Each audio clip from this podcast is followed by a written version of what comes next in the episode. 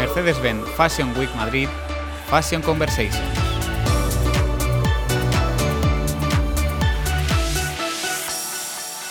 Bienvenidos a este capítulo de Mercedes-Benz Fashion Week Madrid Fashion Conversation en el que vamos a hablar hoy de make-up y de, arte en lo que viene siendo en, las modelos. Tenemos con nosotros a José Belmonte, bienvenido. Hola, ¿qué, tal, estás? Cuéntanos tu, tu, cargo y lo que ocupas en la pasarela. Pues soy director de maquillaje de la sala de, de L'Oréal París.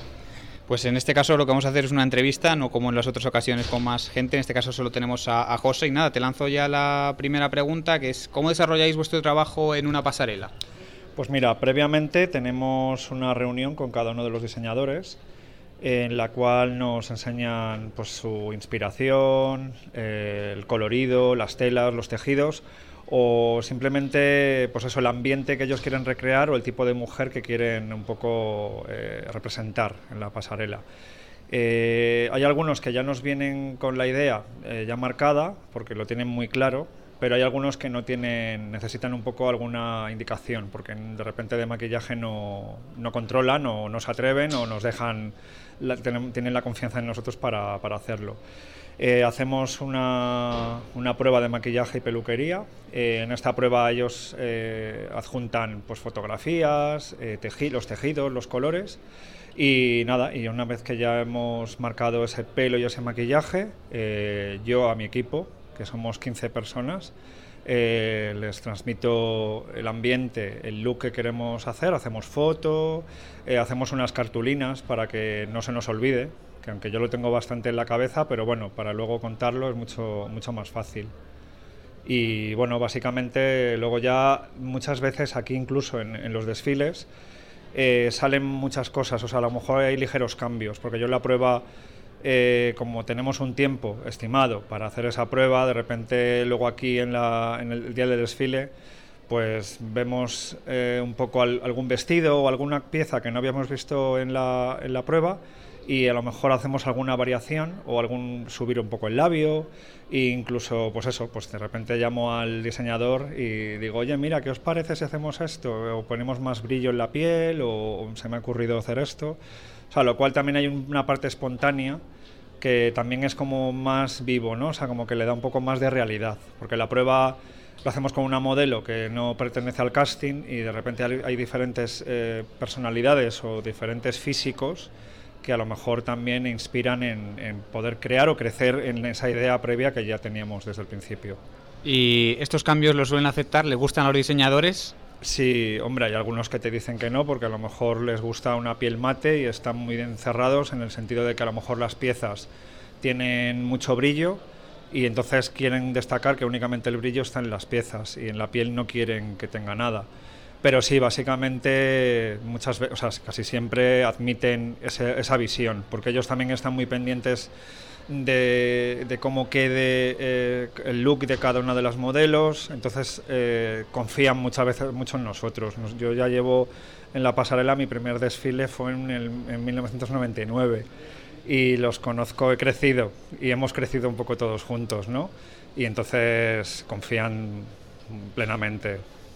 Estupendo. Y ahora un poco más, nos vamos a la parte un poco más personal. ¿De dónde viene esta pasión o este, por este sector, con este trabajo, con el maquillaje? ¿De dónde, de dónde nace? Pues yo lo he vivido desde que era muy pequeño, muy, muy pequeño. Eh, desde todo el cine, soy súper fan del cine clásico, cine blanco y negro, cine incluso mudo. Entonces a mí todo ese maquillaje años 20, con esos ahumados, actrices como eh, pues Carol Lombard, Mary Astor, bueno, Marilyn por supuesto, Betty Davis, eh, Marlene Dietrich. Entonces ese glamour, ese look tan, tan vestido, ¿no? Porque en esa época las pieles estaban súper vestidas, las pieles muy mates, muy dibujadas las cejas, los eyeliners, sí, siempre he sentido pasión eh, y viene mucho del cine, la música por supuesto, eh, todos los 80, eh, con lo punk, con lo rockabilly, con lo eh, más, eh, pues bueno, hasta Madonna, ¿no? Que me ha encantado siempre y ver cada, cada una de las personajes que siempre representó y, bueno, por supuesto ya en los 90 con las top models Eh, me acuerdo que, me compré una parabólica, yo tenía 16 años, para ver Fashion TV y, la verdad es que me, ha fascinado siempre. Eh, yo estaba estudiando turismo, era algo que también me gustaba, pero hubo un momento en que decidí eh, cambiarlo. Cambiarlo, hice un curso de maquillaje y ya me metí a hacer pues, cine, cosas de cine, pero algo, cosas muy pequeñitas, muy amateur y poco a poco ya eh, empecé a hacer un curso ya más dirigido a moda. Y en el año 99 fue cuando conocí a Yolanda López, que es la directora de la agencia Cool, que Yolanda López la directora de, la pasarela de peluquería y maquillaje desde la edición cero, desde que empezó. Y con ella realmente me dejé guiar, fuimos los dos juntos de la mano y, y ya empecé aquí en el año 99 y ya el día que empecé a maquillar a Nieves Álvarez, a las modelos de la época como Verónica Blume, Martina Klein, Vanessa Lorenzo, bueno, tantas de entonces. Y ya pues ha sido como un juego que he seguido eh, haciendo y en el día de hoy sigo todavía con esa ilusión y con esa también cierta inseguridad, porque cuando estás trabajando con un diseñador, no sabes lo que hay en su cabeza, eh, no sabes eh, lo que quiere representar y para mí es un reto el, el, poder llegar a conseguir que, que yo sea capaz de, de, entregar ¿no? y todo mi equipo podamos darle la mujer que realmente él quiere expresar y quiere entregar a, a su público y a sus clientas y, y demás. La verdad que es un, trabajazo el que hacéis. Y la verdad que, bueno, hilando un poco esta pregunta, creo que la siguiente ya me la has contestado un poco, pero si quieres eh, te la pregunto más concreta y si no, englobado un poco al sector. ¿Esto es una cuestión de formación o de vocación? ¿Qué es lo que prima más? Eh, prima la, vocación, o sea, quiero decirle la sensación o la, o la belleza o la idea de belleza o de estética que tiene cada uno tiene una parte que, por supuesto, es el gusto, ¿no? que tengas cierto gusto, y hay parte que se aprende, por supuesto. Tienes que aprender porque hay algo técnico. O sea, para levantar un ojo tienes que hacer ciertos eh, gestos con lápices o eyeliners para poder levantar, correcciones, las luces. De hecho, el maquillaje en los años 20 eh, empieza por, para corregir la luz. De hecho, o sea, darle volumen o dar profundidad donde no tenemos y esa es la, un poco la, o sea, como para corregir la luz. Entonces, por hay una, es una mezcla y es vital, eh, puedes aprender eh, de cómo maquillan otros y yo de hecho o aprendo de todo el mundo, o sea, incluso de la gente que está empezando. Eh, hay formas de, de mover el, el, color, de los trazos. No sé, para mí es una, es, me fascina. O sea, cada, cada día aprendo muchísimas cosas, igual que cuando trabajas con fotógrafos, como hay ciertas luces que al principio piensas que no van a, funcionar y de repente dices, jolines, esto... ¿no? O sea, creo, creo que la improvisación eh, es muy importante. Muchas veces no se puede improvisar porque no salen las cosas, pero sí que tener esa libertad de poder jugar. Creo que es vital en la moda y en el mundo de la estética de probar para poder innovar y para poder crecer y evolucionar. Estupendo. Y ahora, bueno, un poco más enfocado a la Mercedes-Benz Fashion Week Madrid, ¿qué es lo que más te gusta o qué es lo que más destaca de trabajar aquí? A mí me gusta muchísimo el, cada edición, cada seis meses, eh, con las colecciones, el volver a encontrarte con tus compañeros para empezar tanto en peluquería como en maquillaje, volverte a encontrar con los diseñadores, que también es parte de tus compañeros, y por supuesto las modelos. Y ver cómo niñas que empezaban muy jóvenes, de repente ya se han consagrado, eh, y volverte a reunirte. Y no sé, pues es como al final haces como una gran familia entre todos, la gente de producción, la gente que se dedica a la decoración, la, gente que se dedica incluso a, montar los escenarios, la música. No sé, es como unos reencuentros que son como. Yo los necesito tener cada seis meses. O sea, creo que la, pasarela, nuestro trabajo, mi trabajo diario es en fotografía, en editorial de moda, en publicidad, en campañas, pero creo que la pasarela te da la parte de la espontaneidad, porque tú lo creas, lo haces y lo ves. La fotografía lo haces, se edita, se publica al, mes o a los dos meses o a las semanas, pero la pasarela es inmediato. y esa energía eh, no, la, no es incomparable con otra cosa, es una actuación, es una, es una representación teatral.